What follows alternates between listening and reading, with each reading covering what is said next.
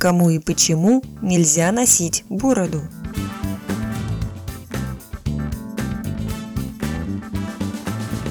В России специфика некоторых профессий запрещает мужчинам носить бороду и усы. Например, нельзя отпускать бороду военнослужащим и представителям силовых структур. Такие требования изложены в статье 344 главы номер 8 Воинского устава Российской Федерации.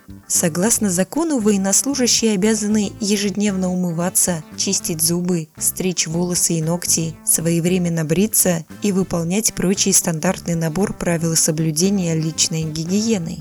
Такие ограничения логичны. На поле боя борода может стать рассадником бактерий и болезнетворных микробов. Она может помешать ношению противогаза или маски и стать уязвимым местом для силовика во время рукопашной схватки. Пилоты также должны приходить на работу гладко выбритыми. Главная причина запрета – при необходимости летчик не сможет надеть кислородную маску, так как из-за бороды она будет плохо прилегать к лицу. В этом случае опасность грозит не только ему, но и пассажирам. Работники газовой и нефтяной индустрии должны забыть о бороде по той же причине, что и пилоты. Противогаз, который они надевают, находясь на некоторых месторождениях, должен плотно прилегать к лицу. Не могут оставлять растительность на лице и некоторые священнослужители.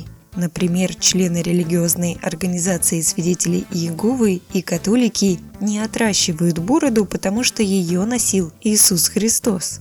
Согласно религиозному убеждению, простые смертные не могут ставить себя в один ряд с Сыном Божьим, хотя официального документа о подобном запрете нет. Не рекомендуется оставлять излишнюю щетину и мужчинам, которые оказались на больничной койке – так как пациент вряд ли сможет должным образом ухаживать за собой, а излишняя растительность на лице может притянуть бактерии и микробы. Это понизит и без того ослабленный иммунитет больного.